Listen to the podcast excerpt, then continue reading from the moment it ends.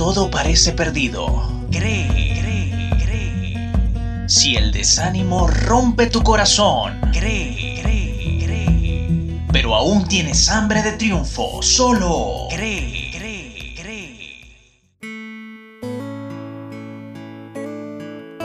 Bienvenido a la edición número 20 de Cree, el espacio donde se reflexiona con el corazón y la razón para así obtener entusiasmo y esperanza en el camino por esta vida.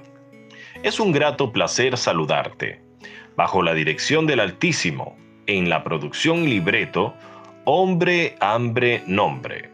En la edición del sonido, Xavier Rodríguez.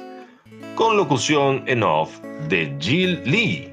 Y en la presentación, tu servidor, Agustín Marcano. Cree, cree.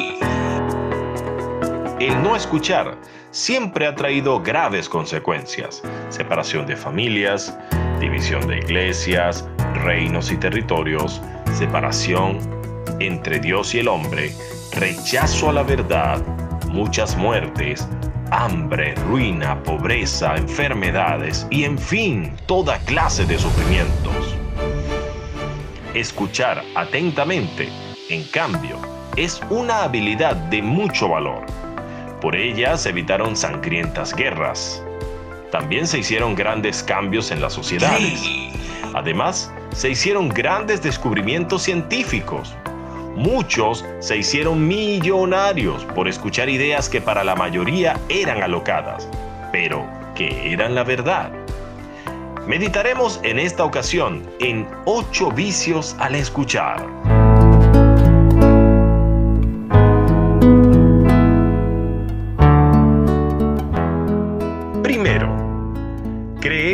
Que sabemos más que el hablante. El complejo de considerarnos sábelo todos. Solo sé que nada sé, dijo Sócrates. Ningún hombre conoce todo acerca de un tema. Siempre hay algo que aprender del otro. A la hora de escuchar, intentemos descubrir qué nos puede enseñar quien habla. Segundo, creernos superiores al hablante. En muchas ocasiones, un nivel de estudio superior, la raza o el color, la edad, la condición social, la familia de procedencia, entre otros, son motivos para pensar ¿y qué me puede enseñar este o aquel? Sin embargo, el conocimiento es tan inmenso que es imposible concentrarlo en un solo hombre. Los de posición más humilde también tienen vida, experiencias y conocimientos que bien podrían enriquecer el saber del otro. Tercero, excusas como no me lo dijo de la mejor manera. No usó un tono de voz adecuado. Su intención no fue buena, etc. Las excusas se basan en hacer del otro el problema rehuyendo la responsabilidad de la culpa de una acción. Esto es una realidad que se manifiesta especialmente cuando se trata de corregir a alguien. En vez de asumir el error, se tiende a justificar la falta y trasladarla al que corrige o a un tercero. Cuarta, la información que recibimos contradice lo que creemos y pensamos nuestro cerebro activa automáticamente el sesgo de confirmación, el cual, según Wikipedia, es la tendencia a favorecer, buscar, interpretar y recordar la información que confirma las propias creencias o hipótesis, dando desproporcionadamente menos consideración a posibles alternativas. Se trata de un tipo de actitud cerrada que no se cuestiona y dice, ¿será verdad? Al fin de cuentas, ¿qué nos garantiza que no estemos equivocados en un mundo donde el engaño es superlativo? Quinta, interrumpir constantemente.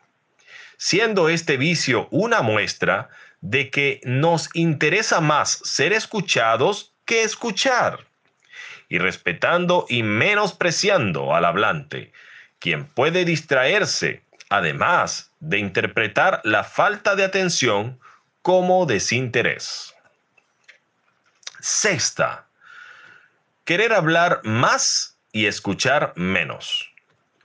Algunas personas se han acostumbrado tanto a hablar que les es incómodo quedarse callados para poder escuchar a alguien. Séptima, desconfiar de las intenciones del hablante. Es común que juzguemos las intenciones de los demás, pero ¿podremos saber lo que está en los pensamientos de otra persona? Realmente el único capaz de hacerlo es Dios. No hagamos el papel de dioses al juzgar las intenciones del hablante. Octava. No saber del tema, pero opinar sobre el mismo. Cuando no se conoce un tema, es mejor admitirlo desde el principio y dedicarse a hacer preguntas para aprender en lugar de opinar. Mi deseo es que desde hoy permitamos que la humildad del Nazareno inunde nuestro corazón para aprender a escuchar cada día más. Por algo tenemos dos orejas y una sola boca. Nos despedimos con la amonestación espiritual de Santiago capítulo 1, verso 19. Por esto, mis amados hermanos, todo hombre sea pronto para oír, tardo para hablar, tardo para irarse. Hasta la próxima.